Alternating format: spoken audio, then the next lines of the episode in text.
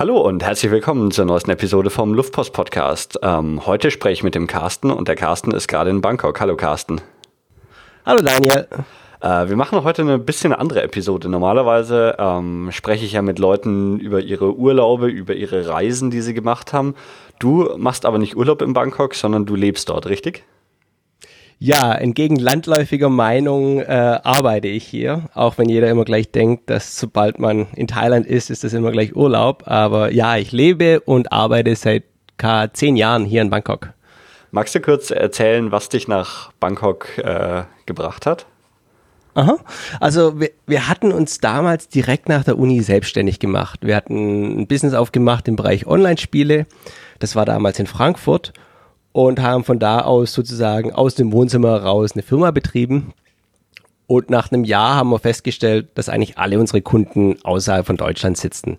Die waren alle in den USA, in England, in Australien. Und also Kunden überlegt, heißt in dem Fall dann Online-Spieler, die, die euer Spiel gespielt haben, oder wie? Wir haben keine Spiele selber gemacht, sondern eher so Community-Seiten ah, für okay. Online-Spieler. Mhm. Aber in damals war das alles auf englischer Sprache und natürlich waren damit alle Leute eben im Ausland. Und dann haben wir uns überlegt, okay, Deutschland ist vielleicht nicht der beste Standort dafür. Entweder wir gehen jetzt dahin, wo man näher an einem Kunden ist, sprich in die USA, oder wir gehen irgendwo hin, wo man günstiger produzieren kann. Es war also eine relativ wirtschaftliche Überlegung und mein Geschäftspartner damals hatte ein Praktikum gemacht in Bangkok und somit sind wir dann unter anderem auch auf Thailand gekommen und haben das mal analysiert, haben da mit den Behörden gesprochen und sind dann zu dem Entschluss gekommen, dass das eine machbare äh, Variante ist und sind dann tatsächlich hier mit, äh, was waren es, 24 Jahren dann nach Thailand ausgewandert, um hier eine Firma neu zu gründen. Alles klar. Ähm, was, was spricht denn dann jetzt, ich meine, für Bangkok? Lebenshaltung ist wahrscheinlich günstiger als in Deutschland? Ja, also vor allem, als wir hier angekommen sind, war es doch ein sehr großer Unterschied. Mittlerweile hat sich das etwas relativiert. Also in den letzten zehn Jahren ist Bangkok deutlich teurer geworden. Es ist immer noch günstiger als in Deutschland, aber die Unterschiede werden mit der Zeit kleiner. Allerdings natürlich auch die Qualität von angebotenen Dienstleistungen wird besser. Das heißt, es passt sich alles so ein bisschen an und es wird alles ein bisschen gleicher. Die Hauptgründe waren natürlich, ähm, Personal ist hier deutlich günstiger, aber auch solche Sachen wie Mieten, Infrastruktur war alles deutlich günstiger zu haben. Und dadurch, dass wir eben alles online gemacht hatten, waren wir auch nicht auf den Standort so angewiesen, dass wir jetzt direkt ähm, mit den Leuten uns treffen müssen. Das heißt, wir konnten auch tatsächlich in Asien sein. Und es war eigentlich hauptsächlich eine Kostenentscheidung.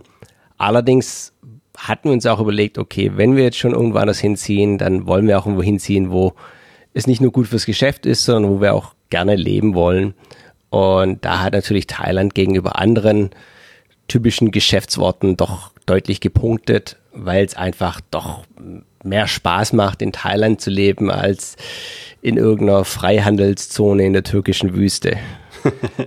ähm, du hast gesagt, dein Geschäftspartner war davor schon mal in Bangkok. War das für dich ähm, das erste Mal direkt die Auswanderung oder ähm, warst du davor auch schon in Thailand? Äh, beinahe. Das Lustige war, zwei Monate vorher, bevor wir hier sozusagen bei den Behörden vorgesprochen haben, war ich tatsächlich auf Urlaub hier. Zu dem Zeitpunkt habe ich für die Lufthansa gearbeitet und entsprechend hatten wir damals günstige Tickets und sind dann so für ein Wochenende mal nach Bangkok geflogen. Aber zu dem Zeitpunkt war dann schon ähm, die, die Auswanderung äh, ausgemacht oder noch nicht? Nö, nö, nö, wusste noch gar nichts. Das, das okay. hat sich alles relativ schnell also. ergeben. Ansonsten hätte ich mir damals nicht so viele Fake-T-Shirts eingekauft. sind, ja, sind ja in Thailand sehr berühmt, diese, diese äh, ja, gefälschten Markenwaren und als äh, ja, junger, äh, gerade fertig studierter war das natürlich ein tolles Geschäft. Ähm, sich da einzudecken und dann kommt man zurück und merkt, ja, Moment mal, jetzt zieht man da hin. Und das Lustige ist ja, als Tourist kann man sich sowas kaufen, so ein, so ein Polohemd, aber sowas lokal zu tragen ist relativ äh, peinlich, weil natürlich jeder weiß, dass es ein Fake ist. Hatte ich also aus meinem Kurzurlaub all diese äh, Ramsch-T-Shirts, die ich dann gleich wieder einpacken konnte.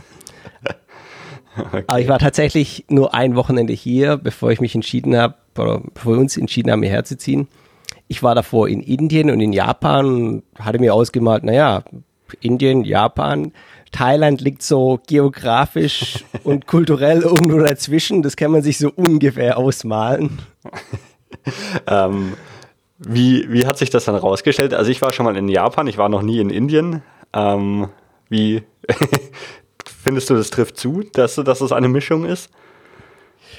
Also ich rückblickend äh, war das bestimmt eine sehr große Vereinfachung, aber es ist tatsächlich auch irgendwo richtig. Also natürlich Japan, dieser superstrukturierte, prozessorientierte äh, Ansatz, wo die, ja, jeder Zug pünktlich ankommt und mhm. Indien, wo, naja, ein Zug mal fährt und mal nicht. Und Thailand liegt halt so dazwischen.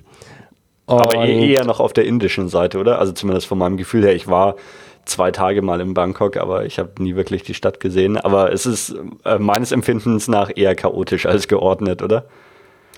Das kommt so ein bisschen drauf an, welche Ecke man geht. Ähm, das Lustige ist, die Bahnen hier sind offiziell immer pünktlich. Lustigerweise gibt es aber gar keinen Fahrplan. Wie, es, es gibt das heißt, komplett keinen Fahrplan oder was? Also für, du, die U-Bahn, für die U-Bahn gibt es eine erste Abfahrtszeit und eine letzte Abfahrtszeit und die Abfahrtszeiten dazwischen werden nicht ausgeschrieben. Okay, na gut, aber das ist wahrscheinlich die. Aber, aber sie sind pünktlich. Hoch, oder? Ja, ich meine, die kommen im 5 bis 10 Minuten Takt, sind super sauber. Man darf hier auf der mhm. U-Bahn nichts essen, nichts trinken, rauchen gleich zweimal nicht. Also Singapur hat immer diesen Ruf, dass sie diese super sauberen Infrastruktureinrichtungen äh, haben, aber tatsächlich die U-Bahn in Thailand ist wahrscheinlich die sauberste der Welt. Okay. Die haben auch diese Metalldetektoren am Eingang von der U-Bahn, oder? Wenn ich mich richtig erinnere. Ich, ja, in Anführungszeichen. Ähm, ja, es gibt einen Metalldetektor und ja, man läuft durch und ja, wenn man Metall auf sich hat, dann piept's. Das ist allerdings auch schon das gesamte Ausmaß dieses Metalldetektors. Also meine persönliche Theorie ist, irgendjemand hat mal was daran verdient, dass die den Metalldetektoren aufgestellt werden und äh, irgendjemand ist zu ängstlich, sie abzuschaffen, falls dann dann doch mal was passiert. Aber die Realität ist, es ist einfach nicht machbar, jeden zu kontrollieren. Das heißt, jeder läuft durch diesen Metalldetektor durch, es ist, klingelt bei jedem und dann läuft jeder weiter. Es ist so ein bisschen so eine Alibi-Maßnahme, so ein bisschen das, dieser, dieser Anschein des äh, Kontrollierens sowas sieht man öfters und ähm, ich glaube, wenn man hier erst ankommt, dann schüttelt man dann auch den Kopf und irgendwann man wird dieses Kopfschütteln zum Schmunzeln und wenn man dann hier lebt, dann fällt einem sowas schon gar nicht mehr auf. also, ja, es war, war auch meine Erfahrung. Ich hatte irgendwie, ich war, war eben in Bangkok in der U-Bahn unterwegs und hatte irgendwie einen Rucksack dabei und ich, ich habe es überhaupt nicht gecheckt und ähm, da stand an diesem Metalldetektor jemand und wollte, dass ich den Rucksack auf so ein, so ein Röntgenband nebenan lege oder sowas. Ähm, mhm. was, was ich aber irgendwie nicht verstanden habe und die, dieses äh, Röntgenband auch nicht gesehen hatte. Also laufe ich halt mit meinem Rucksack durch. Dieser Typ sagt irgendwas auf Thai zu mir oder so. Ich, ich verstehe nicht, was er sagen will und gehe dann einfach weiter. Und dann irgendwie bei, bei einer anderen Station habe ich erst gesehen, ah, der wollte wohl, dass ich meinen Rucksack da drauf lege. Aber im Prinzip war es ihm auch vollkommen egal dann, dass ich mit meinem Rucksack da durchgelaufen bin. Ja, da gibt's mittlerweile auch schon ähm, Parodie-Videos von den Kontrollen an der U-Bahn-Station, die darauf anspielt, wie hochqualifiziert diese Sicherheitskräfte sein müssen, dass die mit einem beiläufigen Blick auf oder in den Rucksack schon feststellen können, aus dem Gedächtnis bereits die komplette Ausstellung der Inhalte auflisten könnten. okay. Ähm, dann lass uns nochmal an Anfang deiner Geschichte springen. Ähm, was, was muss man machen, wenn man nach Bangkok auswandern will? Kannst du einfach deine Sachen packen, nach Bangkok fliegen und sagen, ich lebe jetzt hier? Theoretisch, ja. Ähm, es kommt natürlich darauf an, ob man nur hier leben will oder auch hier arbeiten will.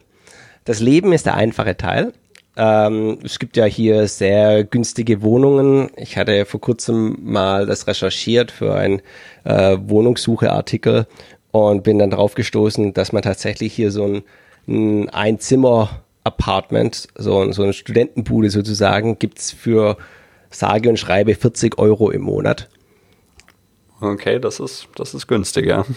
Das ist natürlich dann auch entsprechend abgelegen. Also standardmäßig zahlt man hier dann eben, viele Leute zahlen halt vielleicht so 200 Euro Monatsmiete. Mhm. Ähm, das heißt also, hierher umzuziehen ist relativ leicht. Ähm, die Thais geben einem sehr schnell ein Visum. Vor allem, wenn man aus Deutschland losfliegt, dann lohnt sich ein Mehrfachvisum zu holen. Die geben einem, solange man noch in Deutschland ist, danach nicht mehr, ein Sechs-Monats-Visum. Und das kann man dann auch teilweise verlängern. Das heißt, ähm, mit Ein- und Ausreisen schafft man es praktisch auf einem Visum bis zu neun Monate in Thailand zu bleiben. Und danach, viele Leute, die dann bleiben wollen, beantragen einfach weitere Touristenvisas und bleiben dann auf denen einfach sozusagen dauerhaft hier. Also das ist schon sehr üblich. Das wird versucht, ein bisschen einzuschränken. Aber im Grunde genommen für jemanden, der das jetzt äh, in Deutschland hört und der den Rucksack packt und jetzt zum Flughafen fährt, der könnte sich hier hinsetzen, könnte sich äh, eine Wohnung mieten und äh, Nudelsuppe essen. Aber er dürfte kein Geld verdienen oder nicht arbeiten, oder?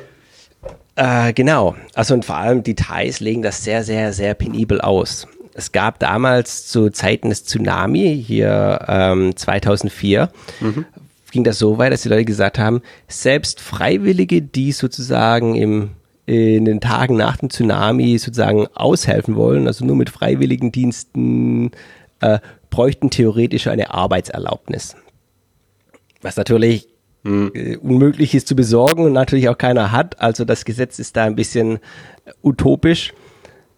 In der Praxis ist es so, dass die Leute, die nach Thailand kommen und dann praktisch vom ähm, Kaffeehaus oder vom Coworking Space aus ihr, ihr ähm, Online-Geschäft betreuen oder als Berater sozusagen für Kunden außerhalb Thailands arbeiten, das oftmals auf Touristenwiesen tun. Das ist mhm. genau genommen nicht ganz legal, aber es scheint auch nicht so, als ob das großartig kontrolliert wird. Das heißt also, ähm, sozusagen so ein Digital Nomad äh, hat es relativ einfach hier hier für lokale Firmen zu arbeiten. Da ist das wie in vielen Ländern so, da muss man eine Arbeitsgenehmigung bekommen. Und dazu muss eben die Firma nachweisen, dass man einen Ausländer braucht, dass ein lokaler Teil den Job nicht machen kann. Ja, okay, also zum Beispiel wie in den USA auch. Genau. Also die Gehaltsanforderungen sind deutlich niedriger, aber es ist trotzdem mit einigem Aufwand verbunden, so dass natürlich in vielen Bereichen das eben äh, so darauf rausläuft, dass man es schwierig hat, als Ausländer was zu finden. Es sei denn, man ist jetzt in welchen Wachstumsbereichen, also alles, was jetzt mit Startups, E-Commerce zu tun hat und vor allem natürlich Programmierer, dürften es relativ einfach haben, hier was zu finden. Aber natürlich sind auch die Gehälter deutlich niedriger, mhm. als was man in vergleichbaren Städten anderswo verdient. Habt ihr dann in Thailand eine Firma gegründet oder ist die eure Firma irgendwie noch, noch mit einem Sitz woanders? Wir hatten die Firma in Thailand gegründet. Also wir hatten damals ganz blöd einfach mal bei der Botschaft angefragt. In Frankfurt war das, glaube ich, und haben die gefragt, ja, wie sieht denn das aus? Wir wollen äh, eine Firma gründen in Thailand. Wie machen wir denn das?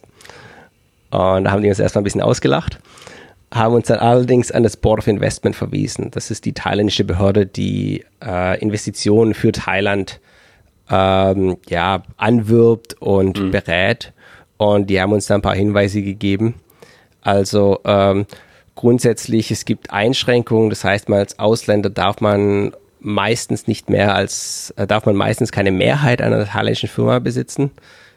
Wiederum, wie so oft, gibt es ein Gesetz und eine Praxis. Und in der Praxis ist es so, dass zwar viele Ausländer offiziell nur 49 Prozent einer Firma halten, aber die anderen 51 Prozent gehören dann dem Strohmann, der vom Anwalt gestellt wird. Hm so dass man de facto weiterhin Kontrolle über die Firma hat.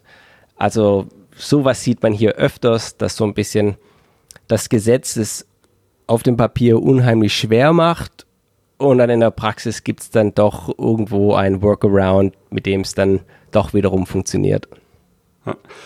Also ich stelle stell mir das immer noch irgendwie super spannend vor, wie, wie in Deutschland hockt, dann irgendwie zu, in Frankfurt in der thailändischen Botschaft vorbeischaut, hallo, wir wollen eine Firma gründen und dann irgendwann eure Sachen gepackt habt und nach Bangkok fliegt und dann sagt, so, jetzt sind wir hier und jetzt machen wir hier unsere Firma.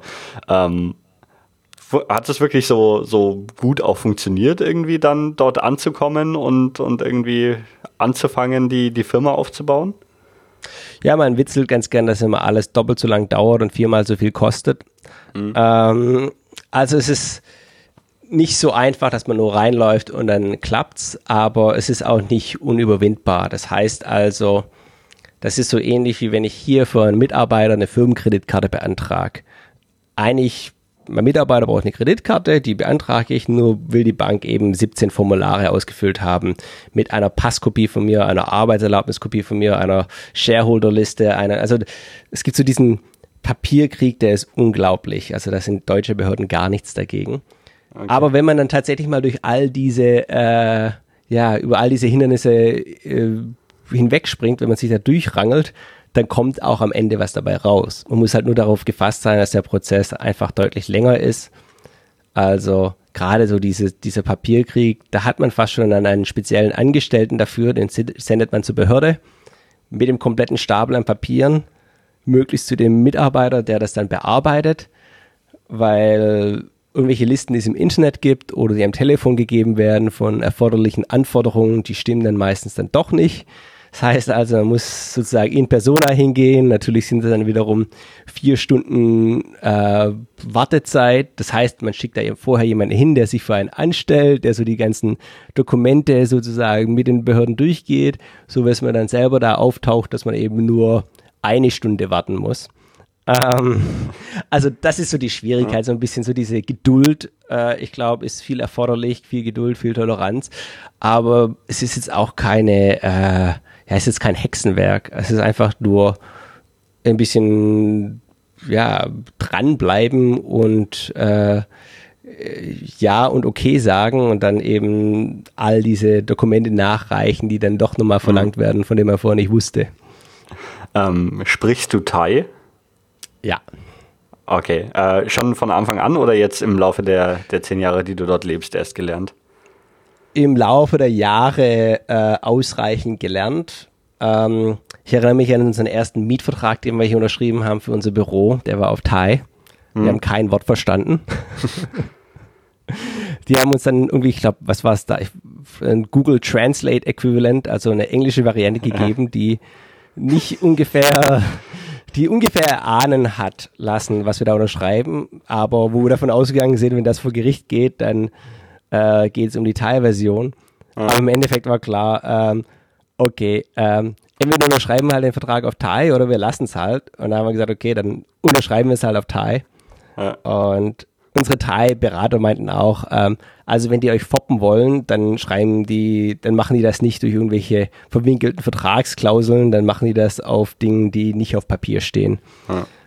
Und ähm, das heißt also, am Anfang war das tatsächlich schon so ein bisschen so ein Leap of Faith, dass wir da gesagt haben, okay, wir gehen mal, äh, ja, fragen halt die Leute drumherum, wie man sich da helfen lassen kann. Und ich habe dann über die Jahre hinweg durch ähm, Kurse an der Universität, durch ähm, selbst äh, ja, im Eigenstudium und dann auch durch Privatlehrer dann hm. äh, mir ganz gut was angeeignet.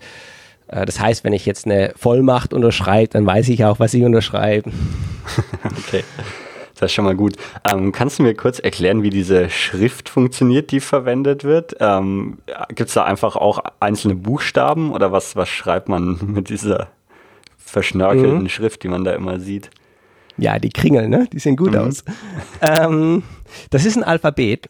Ähm, ich glaube, es sind 44 Konsonanten und äh, 30 plus Vokale.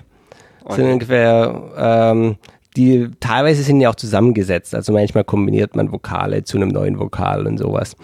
Ähm, aber im Prinzip ist es ein Alphabet mhm. und das macht es dann doch ein bisschen einfacher. Allerdings ist die Schrift nicht ganz intuitiv. Das heißt also in, wenn man sich jetzt mal äh, äh, ja, auf Deutsch das anschaut, dann denkt man, okay, da kommt der erste Buchstabe, der zweite Buchstabe und der dritte Buchstabe und der Reihenfolge werden die auch ausgesprochen. Mhm. In Thailand ist es nicht immer so. Das heißt also, da gibt es Buchstabe 1, 2, 3 und die werden in der Reihenfolge 2, 1, 3 ausgesprochen. ähm, okay, aber also manchmal, grundsätzlich lese ich schon von, von links nach rechts. Meistens ja. Okay. Also die Schrift ist, muss man sagen, es ist nicht ganz so einfach, vor allem weil es gibt keine Leerzeichen. Also zwischen Wörtern gibt es keine Leerzeichen, es gibt nur Leerzeichen zwischen Sätzen und es gibt keine Groß- und Kleinschreibung. Das heißt, es sieht alles ziemlich schnell nach einer Wortsuppe aus, was es mhm. relativ schwierig macht, das so zu überfliegen oder schnell zu lesen. Ähm, aber grundsätzlich, es ist ein Alphabet und man kann es relativ ähm, schnell lernen. Also wenn man sich da Mühe gibt und da ein bisschen auf die Straßennamen achtet, dann merkt man recht schnell, weil die teilweise eben auf Englisch und auf Thai sind, merkt man recht schnell, was denn dann ein M ist oder was ein N ist. Achso, also es gibt auch wirklich Entsprechungen mit, mit unserem Alphabet und dem, dem ja, ja, Alphabet. Ja, ja. Okay. Es gibt halt ungefähr fünf verschiedene S-Laute, äh, die dann alle gleich ausgesprochen werden, aber eine andere Tonlage haben. Ähm, sowas ist dann, aber grundsätzlich, es gibt sehr, die meisten der thailändischen, äh, vor allem ähm, Konsonanten, haben ein ähnliches Äquivalent im Deutschen. Das heißt also, das kann man doch recht äh, zügig lernen. Das heißt also, man sieht dann vor allem, gerade wenn es Namen sind von internationalen Firmen, dann kann man die recht schnell äh, entziffern. Also ich erinnere mich, dass das erste Wort, das ich auf Thai gelesen habe, war McDonald's. okay, äh, die nehmen dann auch wirklich die, die englischen oder Wörter und, und übersetzen die quasi nur in, in ihr Alphabet. Genau, genau. Sie schreiben mhm. praktisch das, in, in, ihrem Alphabet versuchen sie das englische Wort zu schreiben. Ja, das gibt es im, im, Japanischen, glaube ich, auch. Da, da hat mir jetzt auch schon mal jemand erzählt, dass das da oft gemacht wird, dass ausländische Worte quasi in der, der jeweiligen Schrift oder aus ähnlichen Silben dann zusammengesetzt werden, dass es so, so ähnlich klingt wie, wie das englische Wort zum Beispiel. Mhm, mh. Ja, wenn man das sieht und merkt, dann versteht man auch, wo diese thailändischen ähm, Akzente herkommen. Also zum Beispiel sagen die Thais nicht Golf, sondern Gob. Okay. Was man eigentlich denkt, der, wo ist da, das, das ja. Wie, wie, kommt, wie kommt man da drauf? Das ist nicht so ganz, das ist nicht nur, das ist nicht nur so eine kleine Veränderung. Und zwar, das liegt daran, ähm, äh, wenn in Thailändischen ein F an einem Ende von einem Wort steht, wird es wie ein B ausgesprochen. Okay. Es geht im Thailändischen praktisch nur fünf Konsonanten am Ende von einem Wort und alle anderen Konsonanten werden in einen von diesen fünf umgewandelt. Ähm, das heißt also, viele von den äh, etwas komischen Aussprachen im Englischen, im thailändischen Akzent, äh, kann man meistens darauf zurückführen, dass im Thailändischen selber eben der Laut so nicht existiert oder dass er eben so nicht gesprochen wird. Mhm. Und das Lustige ist, wenn man das dann mal versteht, wenn man dann mal diese Regeln im Thailändischen kennt, dann kann man auch, man hat ja manchmal als Tourist das Problem, wenn man in Thailand ist, man möchte dem Taxifahrer sagen, wo man hinfahren will. Und ähm, wenn man das in korrektem Englisch ausspricht, dann verstehen die kein Wort. Hm. Wenn man das allerdings dann in diesem Thai-Akzent ausspricht, dann ist es sofort klar, wo die hinfahren müssen. Okay. Und äh, gerade wenn man dann eben versteht, solche Sachen wie ähm, L am Ende von einem Wort wird äh, ein N, das heißt es ist dann nicht Hotel, sondern Hoten. Ähm, dann ähm, kann man sich auch praktisch doch leichter ausdrücken, ohne sogar Thai zu sprechen. Also einfach nur, indem man diese englischen Begriffe aussprechen würde, wie es ein Thai aussprechen würde. Okay, das ist sehr spannend. Ähm, du hast am Anfang gesagt, dass, als, als ich meinte, dass mir Bangkok sehr chaotisch erschienen ist, dass es äh, darauf ankommt, wo man in Bangkok ist. Ähm, magst du mal so, so ein bisschen irgendwie uns Bangkok näher bringen? Irgendwie, welche Stadtteile gibt es? Wo lebst du zum Beispiel? Ähm, was sind die, die Unterschiede in Bangkok? Ich meine, wahrscheinlich jeder, jeder Tourist, der in Bangkok war, hat diese, diese berühmte Backpackerstraße mal gesehen. Wie heißt die? Khao San Road. Genau. Aber darüber hinaus ähm, haben, oder zumindest ich habe hab sonst von, von Bangkok sehr wenig gesehen. Ähm, ja, magst du uns einfach mal so kurz einen Überblick über Bangkok geben? Mhm. Also Khao San Road, die du ja erwähnt hattest, ähm, ich glaube, da hat es ja auch in eurer vorherigen Thailand-Episode mal etwas genauer besprochen, ist so ein bisschen die Backpacker-Enklave von Bangkok. Das heißt, da gibt es sozusagen die ganze, die ganze Industrie, die sich an Backpacker richtet, findet man dort. Das heißt, von den Hostels zu den ähm, äh, ja, Parteiständen, zu den äh, äh, lokalen Bier-T-Shirts oder den Fisherman-Pants oder den Jute-Taschen oder den Insel-Tagesausflügen und all das, was sich eben so an diesen typischen Backpacker-Touristen erinnert, das ist, das ist alles so in dieser Kausan-Ecke. Ähm, denkt man oft, dass das eigentlich nur eine Touristenecke wäre, aber es gibt tatsächlich viele Locals, die auch dort gerne hinfahren, weil es natürlich auch unheimlich billig ist und auch ein sehr junges Publikum. Gerade, ich meine, keine zwei Straßen weiter von San gibt es nämlich die äh, Silpakorn University. Das ist die größte äh, Universität der ja, kunstorientierte Universität in Thailand und es gibt Thammasat, was eben Politikwissenschaften, in Politikwissenschaften recht bekannt ist und dadurch sind einfach relativ viele Studenten auch in der Gegend. Das heißt, da ist es auch so ein bisschen, San ist nicht nur Backpacker, das ist auch viel mhm. junges thailändische, junge thailändische Bevölkerung, die da gern hingeht. Das ist allerdings auch so ein bisschen abgeschnitten vom Rest von Bangkok, weil da einfach kaum öffentlicher Nahverkehr hinfährt. Das heißt, wenn man da hin will, dann steckt man wahnsinnig doof im Stau. Und im Normalfall, also mich würde man da tagsüber nicht hinbekommen, weil es einfach zwei Stunden lang dauern würde. Ist der Verkehr generell so eine Katastrophe in Bangkok? Ähm, ja, man soll ja nicht verallgemeinern, aber ja. also Bangkok ist so, in Bangkok organisiert man sich das Leben nach dem Verkehr. Das mhm. heißt also, man weiß, zu gewissen Uhrzeiten sind gewisse Stadtteile einfach nicht zu erreichen. Da steht man eine Stunde lang fest. Ähm, das heißt also, man orientiert sich so ein bisschen am Verkehr und an der Uhrzeit, was man machen kann. Es gibt also Rush Hour wird von jedem umgangen. Das heißt, die Leute fahren da teilweise morgens um halb sechs schon los von zu Hause, damit sie ja nicht in die Rush Hour reinkommen, weil ansonsten dauert auf einmal so eine halbe Stunde Fahrt zwei Stunden. Hm. Ähm, und es gibt dann auch eben die, gerade wenn man sich zum Beispiel die Sukhumvit Road anschaut, das ist so ein bisschen ein Stadtzentrum in gewisser Weise. Da verläuft die Skytrain entlang, einer von den, eine von den äh, wenigen öffentlichen Bahnlinien und äh, da sind viele Hotels, viele ähm, Bürogebäude, auch viel Tourismusindustrie. Und da kann man mit dem Auto einfach nicht entlangfahren. Also das geht halt nicht ähm, zwischen, sagen wir mal, 7 Uhr morgens und 11 Uhr abends. Ähm, das funktioniert halt nicht. Das heißt also, mhm. da ist man darauf angewiesen, dass man eben mit der Bahn irgendwo hinkommt. Also ich selber wohne an der U-Bahn-Station. Das ist etwas weiter im Norden. Das ist ein sehr, ja, eine sehr, äh, ist ein Wohngebiet, eigentlich ein lokales Wohngebiet.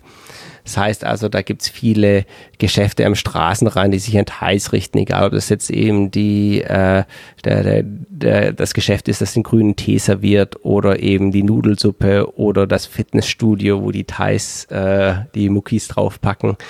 Ähm, das ist so eben so ein lokales Wohngebiet, ähm, auch ein bisschen ab vom Schuss von den üblichen äh, Expat-Gebieten. Die wohnen tatsächlich eher mehr in der Sukhumvit. Ein anderes Stadtgebiet ist zum Beispiel Saturn. Das ist dann auch so Geschäftsbezirk. Da sind dann viele Anwaltskanzleien und Banken. Das ist so ein bisschen so das High-Rise-Viertel. Wobei Bangkok generell schon verschiedene Stadtzentren hat. Es gibt dann auch ein Stadtzentrum, wo es eher so ein bisschen schickimicki ist, wo eben die äh, angesagtesten Clubs und äh, Bars und äh, Hochzeitsgeschäfte und äh, Nobelautohändler sind. Also es gibt viele Zentren in Bangkok. Mhm. Oftmals haben die ein unterschiedliches Publikum, das sie ansprechen. Genauso wie es eben das Khao San, was eben die Backpacker und die Kunststudenten anspricht, gibt es ein Tonglor, was die äh, jungen, wohlhabenderen Thais anspricht und wie ein Sukhumvit, was dann teilweise viele Touristen, wo viele Touristen aus dem Mittleren Osten sind, aber auch eben in anderen Teilen davon viele lokale Expats wohnen. Äh, du meintest, in dem Stadtbezirk, in dem du lebst, äh, ist sonst eher so ein, so ein einheimischer Stadtbezirk, nicht viele Expats, die da, die da leben. Bist du dann irgendwie schon so in dem Viertel bekannt, dass wenn du irgendwie zum, zum Nudelladen gehst, dass sie wissen, ah, der, der Deutsche, der, der hier irgendwie wohnt oder ähm, so? Oh ja, total. Also ja. Ähm, es ist jetzt nicht so, dass man nie einen Ausländer sieht, aber ähm, das ist dann tatsächlich so in dem, in dem Bereich, da kennt, da kennen dich alle. Das heißt also, die wissen zwar nicht jetzt alle, wie du heißt oder wo du herkommst, aber ähm, vor allem, weil ich wohne dann doch auch schon seit einigen Jahren da, aber man steht schon etwas heraus ähm, und daran erinnern sich die Leute. Äh, macht es manchmal ein bisschen angenehmer, weil zum Beispiel ich esse auch äh, gern vegetarisch. Das heißt, dann wissen die auch schon, okay, ähm, so und so eben bereiten wir das Essen zu. Das ist vielleicht ein bisschen anders als sonst. Ähm, also man so ein bisschen die persönlichen äh, ja, Anpassungen, die man sozusagen mhm. immer hat, wenn man sich da, oder die Sonderwünsche, die man hat, die merken ja. sich die Leute dann. Ähm, was so ein bisschen äh, doch ein, etwas verhätschelt. ähm, weil du gerade von vegetarischem Essen gesprochen hast, das ist ja äh, tatsächlich, wenn man gerade dann so Richtung Südostasien unterwegs ist, ähm, trifft man damit öfter mal so auf Unverständnis oder so, das ist doch vegetarisch, da ist doch nur Chicken drin. Ähm, wie, wie ist das so in Bangkok? Ähm, ja, es gibt also, es gibt grundsätzlich im Thailändischen zwei Konzepte, die so ähnlich sind wie vegetarisch. Das eine nennt sich Jay und das andere ist Mang Sawilat. Jay ist sozusagen, hat eine, ähm, ist so ein bisschen im, ist fast schon religiös verwurzelt. Das heißt, äh, ich glaube aus dem Chinesischen. Und zwar geht es darum, dass man vegan ist und keine stark riechenden Dinge isst. Das heißt also eine vegane Diät ohne Zwiebeln und äh, ich glaube ohne Zwiebeln und ohne Knoblauch. Mhm. Ähm, das ist ein bisschen skurril. Ähm, und oftmals, wenn man den Leuten sagt, man isst vegetarisch, ähm, dann denken die, das wäre das. Und ja, dann, dann gibt es halt eben wirklich nicht so viel Auswahl. Dann wird es halt jedes Mal Reis mit Gemüse. Mhm. Das andere ist äh, Mangsawilat. Das ist so die genauere Bezeichnung, die ist aber nicht so bekannt. Und das ist so ein bisschen so ähnlich, wenn man in Deutschland jetzt in den Laden reingeht und sagt, ich hätte gern, ja, habt ihr irgendwas halal? Mhm. Ähm, da sagen die Leute im Zweifelsfall, äh, ich glaube nicht. Dabei ist zum Beispiel klar, dass wenn es vegetarisch ist, dann ist es auch halal. Mhm. Ähm, weil es eben auch keine Schlachtverordnung gibt, die man eben beachten müsste. Ne? Das heißt also, Leute kennen das Konzept nicht. Ähm, das heißt, im Zweifelsfall sagen die halt, äh, kennen wir nicht, haben wir nicht.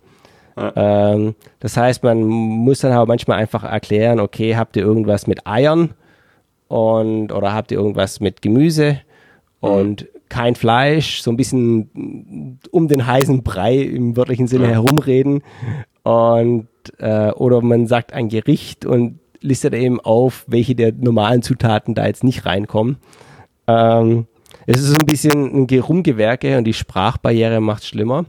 Aber wenn man das dann mal kommunizieren kann, ähm, ist es grundsätzlich kein Problem, hier vegetarisch zu essen. Praktisch jeder Food Court, also jede, es gibt in Thailand wahnsinnig viele ähm, äh, Einkaufszentren und die haben alle einen Food Court und fast jeder Food Court hat einen Essensstand, an dem nur vegetarisches Essen serviert wird. Hm. Und das ist meistens ein guter Deal und gute Qualität. Das heißt also, wenn man sich so ein bisschen an diese ähm, Einkaufszentren hält. Das, da, da rumpfen manche die Nase drüber, aber es ist tatsächlich so, dass essensmäßig dann doch qualitativ echt ganz gut ist. Ähm, es, es, ist halt immer so, so ein bisschen komisch, wenn man eigentlich in, in so einer Stadt ist, wo, wo irgendwie ja, auch ganz viele Stände auf der Straße sind und dann äh, diese Einkaufszentren sind wahrscheinlich auch wieder super klimatisiert, oder? Dass es da drin dann irgendwie 18 Grad hat, während es draußen 30 Grad hat. Ja, das Lustige ist ja, wenn man dann mal hier lebt, dann genauso wie man das Leben um den Verkehr organisiert, organisiert man es auch darum, nicht in der frischen Luft zu sein. Ähm, weil man halt einfach weiß, wenn man da mal irgendwie eine halbe Stunde rum, rumläuft, dann ist man einfach nass geschwitzt und dann, äh, das heißt also, die Leute, die hier wohnen, egal ob es jetzt Experts sind oder äh, Locals, das heißt, die schauen, dass sie eben nicht zu lange draußen sind und dann gewöhnt man sich auch recht schnell an die Klimaanlage und äh, dann ist es so ein, wird, nimmt man das als angenehm wahr äh, und weniger als jetzt, oh, wir kommen jetzt nass geschwitzt in die 22 Grad äh, rein und äh, frieren uns hier einen ab. Also man, man gewöhnt sich dann auch nicht an die, an die schwüle, heiße Luft mit den Jahren, sondern man lernt nur, ihr zu entgehen. In meinem Fall auf jeden Fall. Äh, es gibt Leute, ich glaube, die kommen damit besser klar, die arrangieren sich damit mehr, aber ich bin dann nicht. Ich wähle eher so ein bisschen die äh, Vermeidungsstrategie. Das heißt also, aus dem Haus raus und schön ruckzuck zur Bahn, wo es eine Klima gibt oder eben dann äh, im Taxi irgendwo hin, was auch klimatisiert ist. Also man kann relativ leicht hier sozusagen die Hitze vermeiden und das ist auch so ein bisschen der Modus operandi für die meisten Einwohner in Bangkok. Ähm, dann lass uns doch gerade mal ganz kurz über das Klima sprechen. Also ich war im August da und da war es ja irgendwie so 30 Grad und Luftfeuchtigkeit auf 100 Prozent, wenn ich mich richtig erinnere. Also einfach mhm. typisch schwüles Klima. Habt ihr das das ganze Jahr über? Kurz, ja. also ähm, manchmal im Winter, da wären es dann 28 Grad, und im Sommer wären es dann 32. Ähm, ein bisschen mehr schon. Aber grundsätzlich ja, Thailand, die Temperatur ist unheimlich konstant. Es ist eigentlich immer so um die 30 Grad. Es wird in der Hitzezeit nicht viel heißer, es wird im Winter nicht viel kälter. Auch wenn die Thais anfangen, bei 26 Grad eine Jacke anzuziehen. Ich glaube, das ist eher so ein, äh, eine, eine Ausrede, dass man sagt, okay, jetzt ist mal ein bisschen kälter, jetzt können wir auch mal die Winterjacke rausholen. ähm, grundsätzlich aber, die Temperaturen variieren nicht so sehr. Ähm, es gibt, wie gesagt, die, die Regenzeit, ähm, was dann meistens so aussieht, dass eben zwei Stunden lang regnet und dann passiert auch gar nichts. Also, weil das in so einen Strom güßt. Also, selbst mit Regenschirm äh, würde man da klatschnass werden. Ähm, das sind so, ja, ähnlich wie der Verkehr, dann akzeptiert man halt, dass es die nächsten zwei Stunden mhm. irgendwo hingeht. Beim Thema Verkehr ist mir noch was eingefallen und zwar, äh, hast du einen Motorroller? Ich hatte eine Zeit lang hier ein Motorrad gehabt, das war mhm. mir dann aber einfach zu stressig. Ähm, weil die Thais, die fahren ja alle mit, in Shorts und T-Shirts und mhm. äh, dann ist es echt erträglich. Ähm, ich habe da eher so ein bisschen so das, das äh, deutsche Sicherheitsdenken mitgebracht und hatte hier meine Motorradausrüstung. und das war unerträglich, vor allem mhm. in dem Stop-and-Go-Traffic hier in Bangkok. Und es hat einfach keinen Spaß gemacht und entsprechend bin ich dann auch wieder losgeworden. Ich verwende immer noch gerne die Motorradtaxis. Das heißt also an jeder Straßenecke stehen die Motorradtaxis und solange die nicht über die Hauptstraße fahren, bin ich ganz happy mit denen. Die verwenden die Thais eigentlich für jede Distanz, die weniger jetzt als mhm. die ein Kilometer ist, äh, schwingen die sich da hinten drauf und fahren da kurz hin. Eben um nicht 20 Minuten in der Hitze laufen zu müssen. Ähm, aber ansonsten, ja, das ist ja, man kombiniert hier so ein bisschen. Das heißt, man nimmt das Motorradtaxi zur U-Bahn-Station, fährt mit der U-Bahn dann bis zur äh, nächstgelegenen Station, von dort aus ein Taxi äh, noch für die letzten zwei Kilometer oder so. Ähm, das heißt, die Stadt hatte so ein bisschen so eine Lernkurve. Man muss mhm. jetzt erstmal rausfinden, wie man sich am besten hier bewegt. Und ich glaube, das macht für viele Leute am Anfang das relativ unangenehm, weil man halt das nicht so weiß und dann, ja, die Busse ist nicht ganz klar, wann die wohin fahren und welche Route die fahren die Taxifahrer, gerade wenn man die jetzt versucht, irgendwann am Touristenort anzuwerben, jetzt hier an den Sehenswürdigkeiten oder Khao San oder nachts am Club, dann versuchen die einen um den Tisch zu ziehen, was ansonsten überhaupt kein Problem ist. Also wenn ich jetzt hier ein Taxi einsteige und sage, wo ich hinfahren will, dann geht das immer mit Taximeter. Hm. Na gut, ich meine, wenn, wenn du eh Thai sprichst, dann, dann ist wahrscheinlich eh schon irgendwie auch, auch den Taxifahrern dann klar, dass, dass du auch weißt wahrscheinlich, welche Preise üblich sind und so weiter. Ja, es hilft. Also grundsätzlich, wie es in Thailand abläuft, ist, man muss das Taxi fragen, ob es irgendwo hinfahren will. Weil wenn da viel Stau ist, dann haben die keinen Bock, da hinzufahren. Mhm. Ähm, aber man fragt nicht nach dem Preis. Sobald man nach dem Preis fragt, weiß der Taxifahrer, okay, du bist ein Touri, ähm, jetzt äh, macht's bei ihm im Kopf Kaching und der, der Punkt ist, man fragt, ob er zu, dieser, äh, zu diesem Ort hinfahren will. Und wenn er ja sagt, steigt man einfach ein und wartet darauf, dass er das Taxameter einstellt. Ähm, und das funktioniert dann auch in 95 Prozent der Fälle. Aber wird vielleicht manchmal teuer, wenn man dann zwei Stunden im Stau steht. Das Lustige ist ja, der Grund, warum die nicht im Stau stehen wollen, ist, weil das Taxameter extrem langsam läuft im Stau. Ah. das ist hauptsächlich distanzbasiert. Und deshalb hm, wollen die halt auch gar nichts hinfahren, wenn ja, irgendwo Stau ist was, das, ja, was zum einen die Taxis unheimlich günstig macht in Thailand, andererseits äh, eben natürlich voraussetzt, dass man überhaupt ein Taxi bekommen kann, weil die Menschen einfach keinen Bock haben. Okay. Ähm, spielt sowas wie, wie Uber in Bangkok eine Rolle? Äh, ja, also Uber hat hier vor ein paar Jahren angefangen. bekommt hier aber ganz gut eins auf die Mütze von einem indonesischen Startup, das nennt sich Grab. Und zwar Grab hat ähm, ist so eine Art Uber und MyTaxi und alles in einem. Das also, heißt, ein, lizenzierte Fahrer und unlizenzierte Fahrer oder was? Genau, alles. Und ähm, da ich das Taxis natürlich so weit verbreitet sind in Thailand und auch so günstig, war das natürlich ein, eine gute Strategie, das eben gleich mit anzubieten. Ähm, aber was spannend ist, was sie hier eingeführt hatten, war Uber Moto. Und bei Grab hieß es dann äh, Grab Bike. Und zwar eben, wie man sich so vorstellt, Uber äh, für Motorräder. Okay, das heißt also, also Motorradtaxis. Genau, weil man natürlich im Auto im Stau steht, mit dem Motorrad sich durchschlängeln kann, gab es eben diese Motorraddienstleistungen. Ähm, da haben die sich riesig bekriegt, diese zwei Anbieter, und mit wahnsinnigen Discounts, bis auf an einem Tag mal die, äh, das Transportministerium in Thailand auf den Tisch gehauen hat und gesagt hat, ihr seid sowieso alle illegal, hat die verboten und drei Tage später eine eigene App rausgebracht. ähm, die natürlich kein Mensch verwendet, weil es äh, einfach nicht professionell gemacht ist, aber so ein bisschen so dieses, man sieht so, dass die, äh, dass äh, irgendjemand Geld verdient, ohne dass die richtigen Leute was davon abbekommen, und dann wird es verboten und man versucht, was Offizielles zu machen, das dann keiner verwendet. Mhm. Das ist jetzt schon so eine, das sieht man schon mal öfters passieren. Ähm, und da war das jetzt, äh, ich glaube, der, und da gibt es auch wiederum so ein Workaround, und zwar, es gab auch einen Motorradbringdienst, äh, also eine Art Motorradkurier. Und nachdem mhm. praktisch das Motorradtaxi verboten wurde, ähm, haben die Leute angefangen, einfach den Motorradkurierdienst zu verwenden, haben gesagt, hier, bring den Stift dahin und weißt du was, wenn er hinfährst, nehme ich doch gleich mit. und, und so wird, also dieses, dieses mhm. Spielchen von, also die Gesetzgebung macht normales Schaffen relativ schwierig und dann findet man wiederum irgendeinen Workaround, der nicht ganz legitim ist, aber dann doch irgendwo funktioniert. Das ist schon so ein, so ein wiederkehrendes Thema hier. Äh, hm. Es ist, macht den Aufenthalt hier doch etwas äh, heiter. Äh, jetzt haben wir schon so ein bisschen die, die Bürokratie und, und auch die Politik gesprochen. Ähm, aber wenn, wenn wir die, die Politik so ein bisschen im Größeren anschauen, Thailand ist ja ein Königreich, oder? Thailand ist eine Militärdiktatur. Okay. also ich meine, das ist. Aber es, es, es, gibt einen König, oder? So, so, das hatte ich doch richtig im Kopf. Es gibt einen König, ja. ähm, nee, und was, oder was spielt denn Politik so für, für eine Rolle ähm, in der Bevölkerung?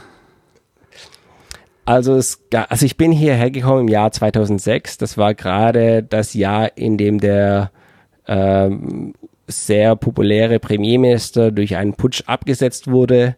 Und seitdem gab es verschiedene, gab es einen Putsch durchs Militär, es gab einen Putsch durch die obersten Gerichtshöfe, es gab, ja, wobei inoffiziell nennt man es teilweise Putsch, teilweise gab es einen, einen parlamentarischen äh, Putsch und also es gab da doch viel Bewegung in der Politik. Ähm, es ist sehr polarisiert. Man fasst es ganz gern zusammen zwischen äh, gelben Hemden und roten Hemden. Und die Grenzen sind manchmal nicht so ganz klar, aber es ist doch sehr zweigespalten. Im Moment ist das alles natürlich so ein bisschen aus den Medien verschwunden, weil natürlich eben die derzeitige Militärregierung da ganz guten Daumen drauf hat. Das heißt, man hört da nicht viel drüber, über welchen Dissens. Es gibt ein Versammlungsverbot. Das heißt, es gibt auch relativ wenig Möglichkeit für Dissens. Aber zum Beispiel gab es ja jetzt ein Referendum, ob die Verfassung, die vom Militär vorgeschlagen wird, umgesetzt werden soll. Da haben die Leute sich dafür ausgesprochen. Es gibt viele Leute, die gesagt haben, das, die haben auch nicht besonders viel Wahl gehabt, weil das Militär ansonsten einfach gesagt hätte, gut, dann bleiben wir halt an der Macht oder dann mhm. machen wir halt eine neue Verfassung, die uns gefällt.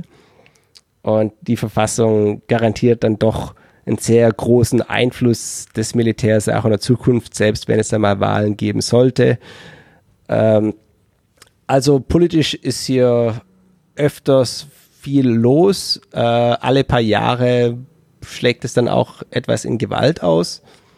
Äh, wie das in Zukunft aussehen wird, ist schwer vorherzusagen. Es gibt Leute, die sehen das sehr äh, gelassen, andere sind, machen sich große Sorgen.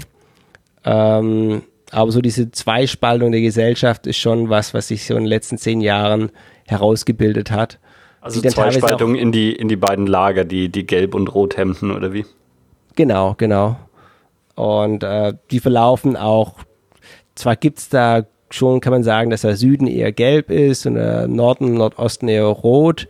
Und das ähm, auch, aber im Grunde genommen werden beide Fraktionen von ähm, Eliten aus Bangkok angeführt. Und äh, auch wenn es da äh, unterschiedliche äh, Ansätze gibt, äh, die Sympathien verlaufen teilweise durch Familien hindurch. Das heißt, dass die eine Hälfte der Familie rot ist und die andere gelb. Und gerade wenn dann so ein Konflikt richtig hochkocht, wenn es Straßenproteste gibt, dann wird es auch schon recht ernst. Aber kann man sich das so vorstellen wie zum Beispiel in Amerika, dass das so zwei große Volksparteien sind? Oder sind das überhaupt keine Parteien, sondern eher so ja, politische Ideen? Oder was, was drückt dieses Gelb- und Rothemd so aus? Ich glaube, das ist eher das. Zwar gibt es Parteien, aber das ist alles sehr persönlichkeitsdominiert und sehr durch persönliche Netzwerke. Das heißt, wenn man zum Beispiel das ähm, US-Beispiel nehmen würde, dann wären das äh, sozusagen ein Trump-Netzwerk, wo praktisch die Freunde, Unterstützer, Alliierten von Trump in einem Lager sind mhm. und die äh, Business Connections und Bekannten und Mentees von Clinton im anderen Lager sind. Und da gibt es dann meistens, äh, die dann sozusagen ihre äh, Zuhelfer unterstützen und von ihren Zuhelfern unterstützt werden, aber es sind eher so ähm, die politischen Agenda, die politische Agenda selbst ist teilweise äh, oder war in der Vergangenheit fast gar nicht im Vordergrund gestanden, jetzt ein bisschen mehr, wobei dann gesagt wird, okay, der, Anf der ja, wenn man so will, die, die Roten, das wären sehr populistisch und möchten nur das Geld an die Armen verschenken und die äh, Gelben auf der anderen Seite wollen keine Wahlen zulassen, weil sie sagen, bei Wahlen kommen sowieso nur schlechte, Le äh, äh, schlechte äh, äh, Politiker an die Macht. Ähm, das ist natürlich, das sind so ein bisschen was, was man sich gegenseitig da an den mhm. Kopf wirft. Ähm, aber es ist weniger durch Parteiprogramme bestimmt, als einfach durch äh, die Persönlichkeiten, die auf den jeweiligen Seiten stehen, die teilweise dann auch mal von einer Seite zur anderen wechseln. Okay. Ähm, aber das sind eher so, ich würde, also mein Eindruck ist, das sind eher so Machtnetzwerke, die sich da gegenüberstehen und die mhm. eben durch verschiedene Symbole und teilweise auch politische Kampagnen sich Sympathien verschafft haben. Okay. Ähm, und der König spielt dann in der Politik gar keine wirkliche Rolle, sondern ist eher so wie irgendwie, man druckt ihn auf die Geldscheine, aber jetzt so im, im täglichen Politikgeschäft hat er nichts zu sagen, oder wie? Ja, also der König äh, hat eine sehr äh, spezielle Position in der thailändischen Gesellschaft. Es ist gesetzlich festgelegt, dass er praktisch über der Politik und Kritik steht. Wer den König kritisiert oder beleidigt, ähm, riskiert dafür ins Gefängnis zu kommen. Es gibt Leute, die sitzen für 18 Jahre im Gefängnis, weil sie die königliche Familie mehrfach beleidigt haben. Von daher ist das Thema unheimlich sensibel in Thailand und wird eigentlich nicht wirklich diskutiert. Hm. Okay. Ähm, ja, dann lass uns doch mal ähm, so ein bisschen aus Bangkok rausschauen, auch vielleicht. Ich meine, du, wenn du jetzt zehn Jahre da lebst, dann, dann hast du die zehn Jahre wahrscheinlich nicht, nicht ausschließlich in Bangkok verbracht, oder? Also ein Großteil tatsächlich in Bangkok, weil ich natürlich durch Firma und mhm. äh, Beruf hier schon gebunden bin, aber ich habe auch tatsächlich ähm, jetzt doch zahlreiche Städte äh, und Provinzen von Thailand schon besucht. Ähm, von daher, äh, mir persönlich gefällt tatsächlich Bangkok am besten. Ähm, das ist für viele Leute, die hier erst ankommen, ein bisschen schwierig nachvollziehbar. Aber gerade wenn man sehr, sehr lange an einem Ort lebt, dann weiß man das schon ein bisschen zu schätzen, dass es dann auch eine recht große äh, Community gibt von Ausländern, dass es nicht drei Leute gibt und die kennt man dann alle nach drei Wochen. Das ist zwar super, wenn man irgendwo nur für ein paar Monate bleibt, aber wenn man dann doch recht lange wo wohnt, dann gerade für mich, ich bin in einem kleinen Dorf aufgewachsen, ich finde es ganz gut, wenn man in einer großen Stadt ist und wo alles so ein bisschen, äh, wo nicht jeder gleich jeden kennt und wo man auch Gelegenheit hat, viele Leute kennenzulernen. Das finde ich schon sehr gut an Bangkok. Gibt es also, da so ein also bisschen Vernetzung unter den, den Expats auch?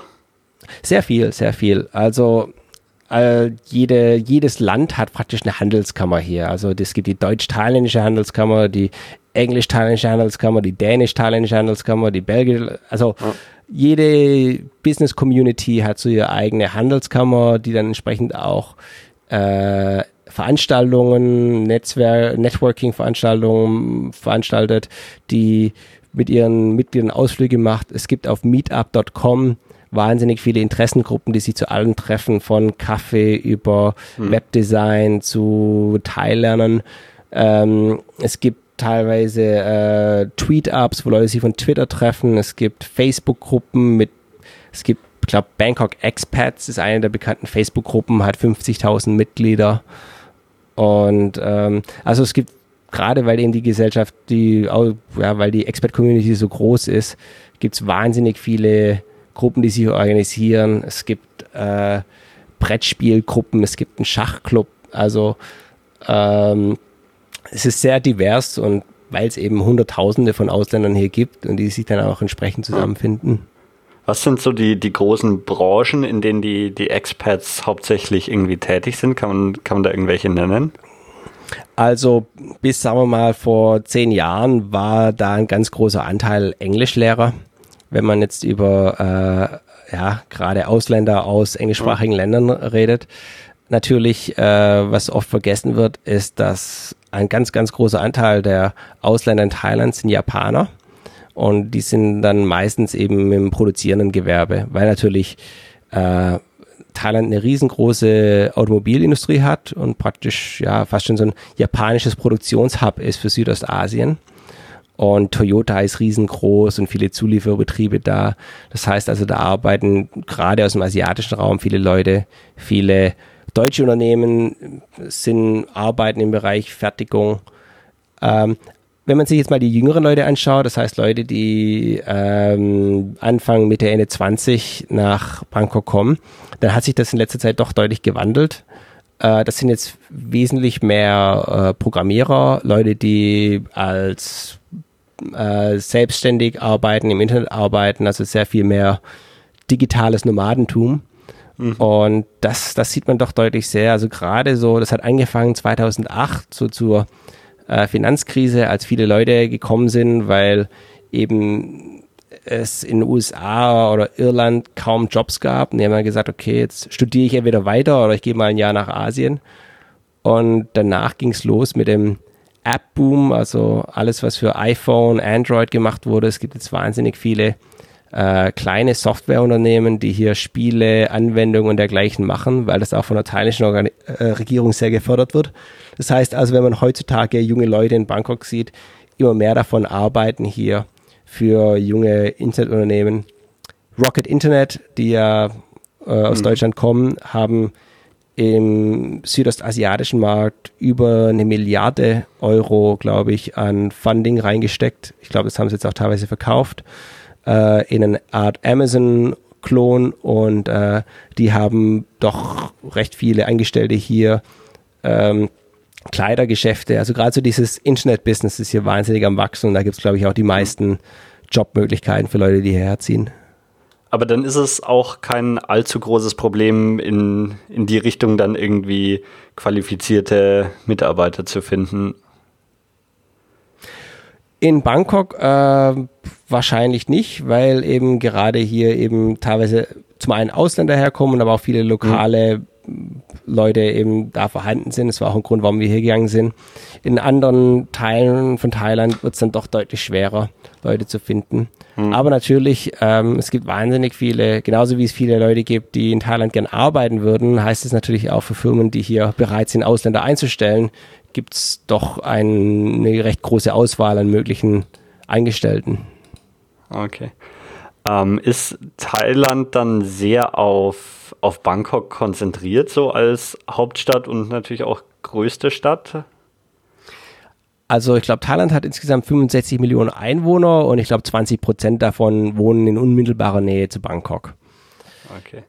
Also einer von also ja, 20 Prozent aller Thais ja. wohnen praktisch in der Nähe von Bangkok.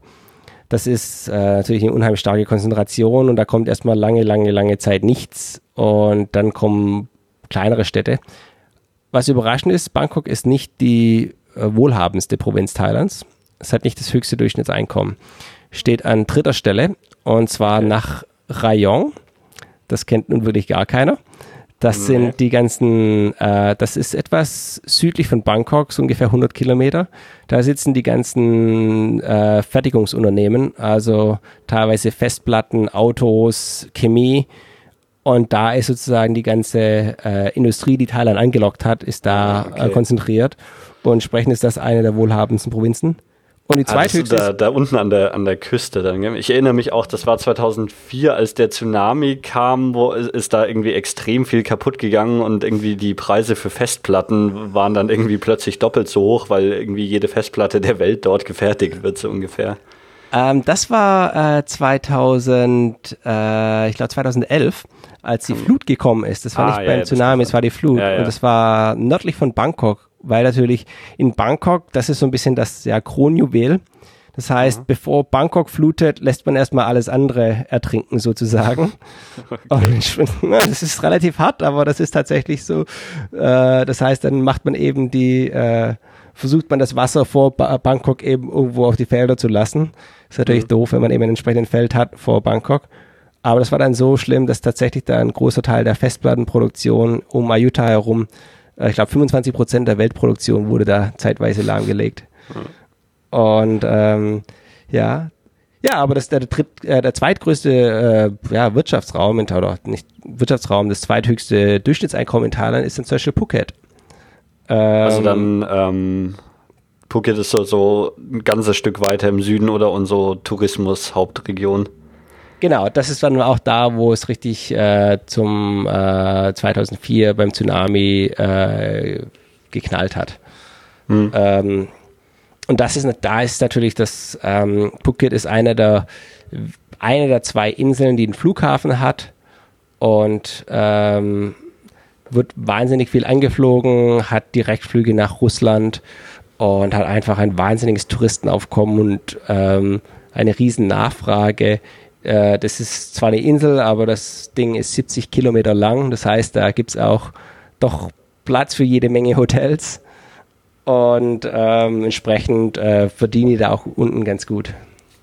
Ähm, spielt Phuket auch bei innerthailändischen Tourismus irgendwie eine Rolle? Oder wo, wohin fährt man als, ich meine, ich, ich zähle dich jetzt auch mal einfach da, dazu als, als irgendwie Bangkoker, ähm, wenn, man, wenn man irgendwie Urlaub macht? Also viele äh, Einwohner in Bangkok, wenn die auf die Insel fahren würden, dann würden die wahrscheinlich nach Koh Samet fahren. Äh, der Hauptgrund, dass es eben von Bangkok aus eben mit dem Auto erreichbar ist. Man fährt da, ich schätze mal, drei Stunden hin mhm. und setzt dann kurz mit der Fähre über. Phuket ist eigentlich auch relativ schnell zu erreichen, weil es eben wahnsinnig viele günstige Flüge gibt. Von daher wäre das auch eine Option. Für Thais grundsätzlich gehen gar nicht so viel an den Strand, weil die nicht so gern in die Sonne äh, tagsüber raus wollen. Für die wollen lieber dann wohin, wo es ein bisschen kühler ist. Das heißt, die fahren dann ganz gern mal in Norden, ähm, in die Berge hoch, in die Nationalparks. Ähm, Thais fahren unheimlich gern im eigenen Land in Urlaub. Ähm, das verteilt sich relativ weit übers Land. Also die fahren durchaus auf die Inseln, aber auch viel in Nationalparks und viel in Norden zu den Wasserfällen und ein ganz großer Hit ist auch eine Stadt im Norden, wo es im Winter fast 0 Grad hat. Das ist ein großes Highlight. Ähm, sie fahren dann praktisch zu, zu, zur Kälte in den Urlaub. okay. Ähm, wenn, wenn wir dann uns so, so ein bisschen umschauen, oder oft haben ja Länder irgendwie ähm, eher andere Länder, an denen sie sich orientieren oder die, die eine größere Rolle spielen, die, die Einfluss auf das Land nehmen. Du meintest schon, äh, dass viele japanische Firmen da sind. Ähm, Gibt es da irgendwie Länder, wo man, wo man sagen würde, die, die beeinflussen Thailand sehr stark oder sind es irgendwelche Nachbarländer?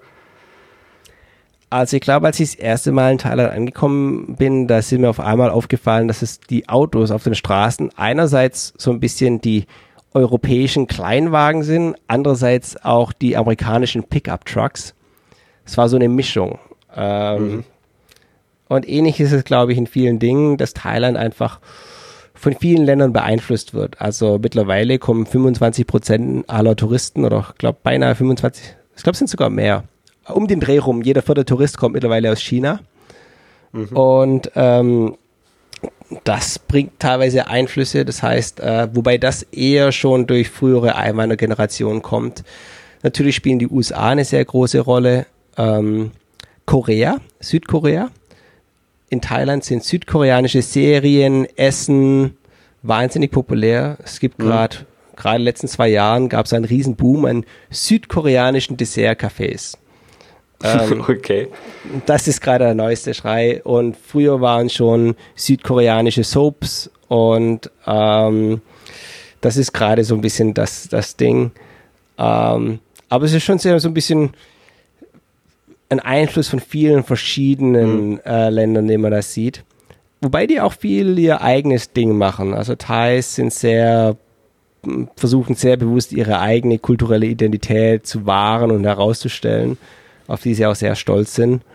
Und äh, das sieht man doch viel gefördert. Auch weil natürlich auch ein bisschen eine Sprachbarriere da ist. Von daher ist es teilweise schwieriger für ausländische Einflüsse tatsächlich so voll durchzuschlagen, weil eben viele Leute eben dann doch kein Englisch sprechen oder nur bedingt Englisch sprechen, hm. so dass so ein bisschen der Markt und auch die Kultur ein bisschen abgeschottet ist. Okay. Ähm, beim Thema Kultur spielt ähm, Religion eine große Rolle und jetzt halt vor, vor allem auch bezogen auf das Leben in der Stadt in Bangkok ähm, und ähm, ja, also bei, bei den Leuten, die, die da leben, mit denen du zu tun hast, spielt Religion da eine Rolle? Auf jeden Fall. Also Thailand ist ein sehr, sehr religiöses Land, ist auch ein sehr konservatives Land, auch wenn es öfters mal anders dargestellt wird.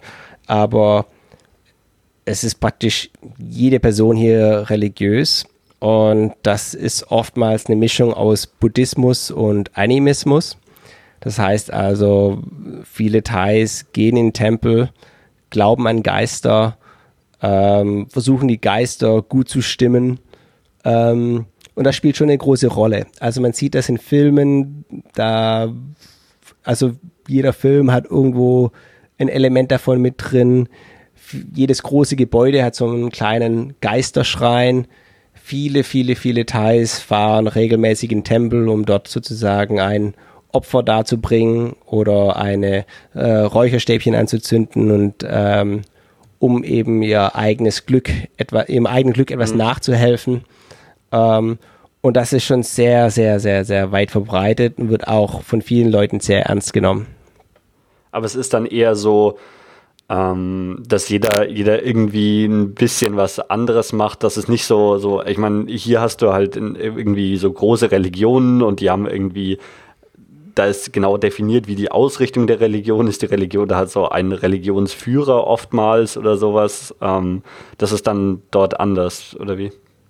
Es gibt es in Thailand auch. Ähm, das ist meistens natürlich für Ausländer nicht so ersichtlich, aber es gibt in Thailand ähm, buddhistische Organisationen, die haben auch einen Anführer und wer diesen Anführer stellt, das ist auch nicht ganz äh, äh, einfach. Äh, da gibt es dann auch wiederum mh, hm, unterschiedliche Interessenlager. Es gibt hauptsächlich zwei große Gruppierungen im Buddhismus in Thailand, die sich äh, äh, etwas um äh, die, den, die Führerrolle äh, bemühen jeweils. Und ähm, diese organisierte Religion ist schon durchaus da. Jeder Tempel ist aber auch in sich so ein bisschen so eine Organisation für sich und mhm. ähm, da gibt es dann eben auch sehr äh, verschiedene Ansätze. Also ähm, die haben dann auch teilweise ihre eigenen Projekte. Das ist so, es gibt manche Leute, die sagen, jeder Tempel ist so ein bisschen so eine Organisation für sich. Ähm, aber natürlich auch, äh, ja, immer ein, ähm, dann gibt es dann teilweise manchmal einen Skandal, weil eben da, wie auch in anderen Religionen auch, dann gesagt wird, okay, da das Management äh, war nicht so gut oder die, äh, da werden Vorwürfe erhoben, dass da nicht alles mit rechten Dingen zugegangen ist. Also von daher Ähm, okay. das, das sieht zwar etwas exotischer aus mit den orangen Roben und Buddhismus mhm. hat ein sehr gutes Image bei uns, aber wenn man so ein bisschen etwas. Im Kern dann doch das gleiche wie bei allen Religionen. Ist, da ist dann, da sieht man dann doch so ein bisschen die Ähnlichkeiten mhm. und äh, ja. Mhm. Also zu romantisch würde ich es nicht darstellen. Alles klar. Ähm, wenn du jetzt schon zehn Jahre lang da lebst, ähm, scheint es dir relativ gut da zu gefallen, oder? Ähm, hast du mal überlegt, zurückzugehen? Ähm, ja, also ich überlege schon, ähm, wo ich in Zukunft sein möchte und oder ob ich hier bleiben möchte. Und ähm, das sind natürlich sicher, ich glaube, der Hauptgrund ist da meistens immer bei mir und wie auch bei vielen anderen auch, wenn man sich Gedanken über Familienplanung macht. Thailand ist schon ein gutes Land zum Leben, allerdings mhm. ist das Schulsystem äh, schwierig weil viele Leute sich über die Qualität von Schulen äh, Gedanken machen und oftmals dann auf Privatschulen ausweichen, die unheimlich teuer sind. Mhm. Also die besten Privatschulen in, in, Bangkok, die kosten Hausnummer 30.000 Euro im Jahr. Ähm, okay. Und das ist, das ist kein Internat, das sind nur Schulgebühren. Mhm. Ähm, und selbst die, ja, also es fängt vielleicht an bei 10.000 Euro im Jahr für die äh, Guten. Ähm, das heißt also, Schulen sind hier entweder ja viel qualitativ äh, ein Punkt, wo man sich Sorgen machen könnte oder eben entsprechend teuer. Das mhm. ist so ein Punkt. Dann natürlich auch die Frage gesellschaftlich, weil natürlich, wenn man dann mal entsprechende Familie hat, von welcher, welchem Wertesystem möchte man die umgeben haben. Und da gibt es dann schon Unterschiede in der thailändischen Gesellschaft zu dem, was man aus Deutschland gewöhnt ist. Ähm, Inwiefern oder was, was würdest du sagen, was, was da einer der, der größten Unterschiede ist? Also wenn man, ähm, was oft angeführt wird beim zum Beispiel Schulsystem, ist äh, auswendig lernen gegenüber mhm. Verständnis lernen. Also mhm. Ähm, ich habe mal ein Beispiel gehört aus dem südkoreanischen Schulsystem, das hat mich daran erinnert. Wenn dort gefragt wird, was ist die Körpertemperatur eines Menschen, dann ist das eine Multiple-Choice-Frage mit den Optionen 37,1, 37,3, 37,4 und 37,5. Mhm. Ähm, wo es nur darum geht, lern's auswendig. Und äh, aber dann nicht wirklich äh, darum geht, ein Verständnis der Sache herbeizuführen. Äh, Wertesystem, ich glaube, da geht es einfach um sowas wie äh, Freiheit äh, gegenüber Hierarchie. Mhm. Ähm, die Bedeutung zwischen ähm, Wahrheit und Harmonie. Mhm. Also wie wichtig ist es, was Wahres zu sagen, gegenüber wie wichtig ist was Harmonisches zu sagen. Mhm, das, das klingt dann schon fast nach japanischem Einfluss, oder?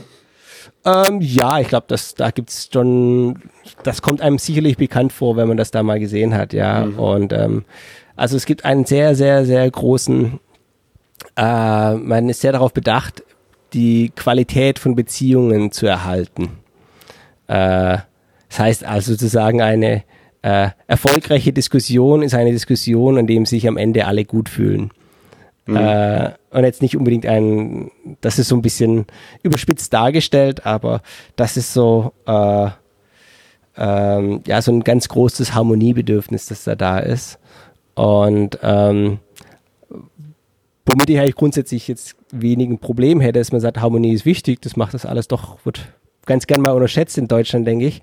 Aber das führt dann oft dazu, dass grundsätzlich Dissens oder jegliche Art von Widerspruch äh, gleich zum Vorwurf gemacht wird. Das heißt also, das kritische Hinterfragen, das äh, analytische Ausdiskutieren, das so ein bisschen die Neugier wird ein bisschen eingeschränkt und äh, das stößt mir halt nicht so gut auf, wo mhm. ich sage, okay, ähm, persönlich, ich komme damit klar, ich weiß, wie der Hase läuft und was man wann sagt und wann man eben manchmal den Mund hält. Und ähm, aber grundsätzlich, wenn ich jetzt zum Beispiel sowas andenke, wie okay, hat man Kinder, wo möchte man, dass die aufwachsen, dann gibt es natürlich Überlegungen, okay, da gibt's, da schlagen dann die Nachteile von Thailand stärker zu Buche, als wenn man hier nur alleine ist. Hm. Hättest du andere Länder im Auge, ähm, wo du gerne mal längere Zeit leben würdest? Ich meine, Thailand war ja für dich jetzt auch eine, eine einigermaßen spontane Entscheidung ohne, ohne jetzt allzu viel große, große Vorausplanung. Ähm, ja, Gibt es da noch andere Länder, wo du sagen würdest, dass das wäre sicherlich auch mal interessant, dort zu leben? Also, ich hätte immer gedacht, es wäre mal spannend zu sehen, wie es ist, in Holland zu leben. Ähm, einfach weil es gesellschaftlich das krasse Gegenteil ist von dem, was man aus Thailand kennt. Das ist einfach so kulturell einfach der größte Gegensatz. Ich bin selbst schon relativ weit gereist, also ich war sicherlich 60, 70 Ländern und von daher ist es auch eher ein Punkt, wo ich sage, okay, jetzt hat man schon viel gesehen. Ich glaube, solche Überlegungen werden dann auch tatsächlich viel mehr bestimmt von ähm, ja, Lebensplanung im Sinne, wie zum mhm. Beispiel, was macht meine Freundin, wo kann meine Freundin arbeiten? Mhm. Äh, meine Freundin arbeitet derzeit als Ärztin in einem thailändischen Krankenhaus. Und wenn wir jetzt zum Beispiel in einem anderen Land leben würden oder irgendwo hinziehen wollten, dann ist das doch mit sehr viel Aufwand für sie verbunden, um ihre berufliche Qualifikation nochmal dort neu zu erwerben. Mhm. Wir schauen uns zum Beispiel derzeit ein bisschen die USA an, weil dort einfach ähm, das sozusagen so ein bisschen eine Schnittmenge ist, wo es praktisch aus persönlicher Berufsplanung für sie und aus ähm, ja ansonsten vorhandenem Lebensstandard äh, einfach eine gute Option wäre. Äh, was natürlich auch doch ein großer Unterschied ist zu Thailand, aber das sind dann meistens eben von ja, persönlichen Präferenzen geprägte Überlegungen. Hm. Ja, und dann, dann auch, auch, gleich wieder, wieder viel westlicher, wo man als Deutscher mit seiner, seiner kulturellen Prägung sich wahrscheinlich doch irgendwie leichter tut als jetzt in Thailand oder in, in, ja, in halt Ländern, wo, wo es kulturell doch irgendwie ganz anders ist. Ich glaube, da ist jetzt Kanada, äh, Holland oder, oder auch die USA doch äh, deutlich einfacher zum, zum Reinkommen irgendwie, oder? Ich glaube, nach zehn Jahren hat man sich daran gewöhnt. Dann, ähm, also es gibt auch viele meiner Freunde, die witzeln so ein bisschen, dass ich mittlerweile doch sehr äh, halb Teil geworden bin, weil ich eben mich so sehr an das System angepasst hat, an den Umgang angepasst habe, dass das so ein, für mich schon das, ähm, ja, das äh, die typische Vorgehensweise ist, anstatt eine äh, bewusste Anpassung, die ich vornehmen muss. Mhm. Äh, das nehme ich dann auch ganz gerne als Ausrede, wenn ich dann tatsächlich zu spät zu einem Termin kommen. okay. Ähm, wir, haben, wir haben echt viel, viele Aspekte durchgesprochen über Bangkok. Haben wir, haben wir irgendwas vergessen, was du sagen würdest, da haben wir jetzt noch gar nicht drüber gesprochen, das muss aber unbedingt noch erzählt werden? Ja, ich glaube, Bangkok ist vor allem aufgrund von einem Punkt spannend und das sind die Geschichten, die man so in Bangkok hört. Also, das ist zwar ganz nett, dass in Bangkok äh, thailändisches Curry gibt und dass man auch in eine schwäbische Brezel hier essen kann. Aber die übrigens echt gut ist. Ähm, aber der Punkt, was, was ich echt toll finde an der Stadt, ist einfach die Leute, die man da trifft und die Geschichten, die die zu erzählen haben. Es sind einfach ein anderer Schlag Mensch, den man so in Bangkok trifft, egal ob das jetzt im Supermarkt, beim Bäcker oder abends in der Kneipe ist. Das sind einfach ganz andere Geschichten. Das macht es einfach unheimlich unterhaltsam. Es ist einfach unheimlich divers. Äh, ich habe dazu auch einen eigenen Podcast mal gestartet. Der nennt sich Brood in Bangkok. Mhm. Da geht es um diese Geschichten, die man hört. Ähm, da hatte ich mit einem Lehrer gesprochen, der hier den Tsunami selbst miterlebt hat. Jemanden, der praktisch auch ausgewandert ist und dann hier zum, ja, VIP Personal Trainer wurde, jemanden, der hier in den Flüchtlingslagern gearbeitet hat. Und solche Geschichten sind eben hier relativ weit verbreitet, einfach weil so ein bisschen diese Expat-Community doch eben so ein gewisser Schlag von Mensch ist, die so ein bisschen ein gewisses Risiko eingehen, ähm, ein gewisses Wagnis mit sich bringen und dann auch mal experimentieren. Und das macht für unheimlich spannende Unterhaltung und deshalb gefällt es mir auch nach zehn Jahren immer noch sehr gut hier. Okay. Ähm, ja, dann ganz vielen Dank für, für deine Erzählungen, auch wenn das jetzt mal so ein bisschen ein anderes Format war und nicht so die typische Reiseberichterstattung. Ich fand es wirklich super spannend. Ähm, deswegen auch nochmal der, der Aufruf an, an andere Leute, wenn, wenn ihr irgendwo anders auf der Welt lebt und äh, mal im Podcast davon erzählen wollt, meldet euch gerne bei mir. Und dann, Carsten, sage ich ganz herzlichen Dank für deine Erzählung und tschüss, bis zum nächsten Mal. Ja, super, hat mich gefreut. Dankeschön.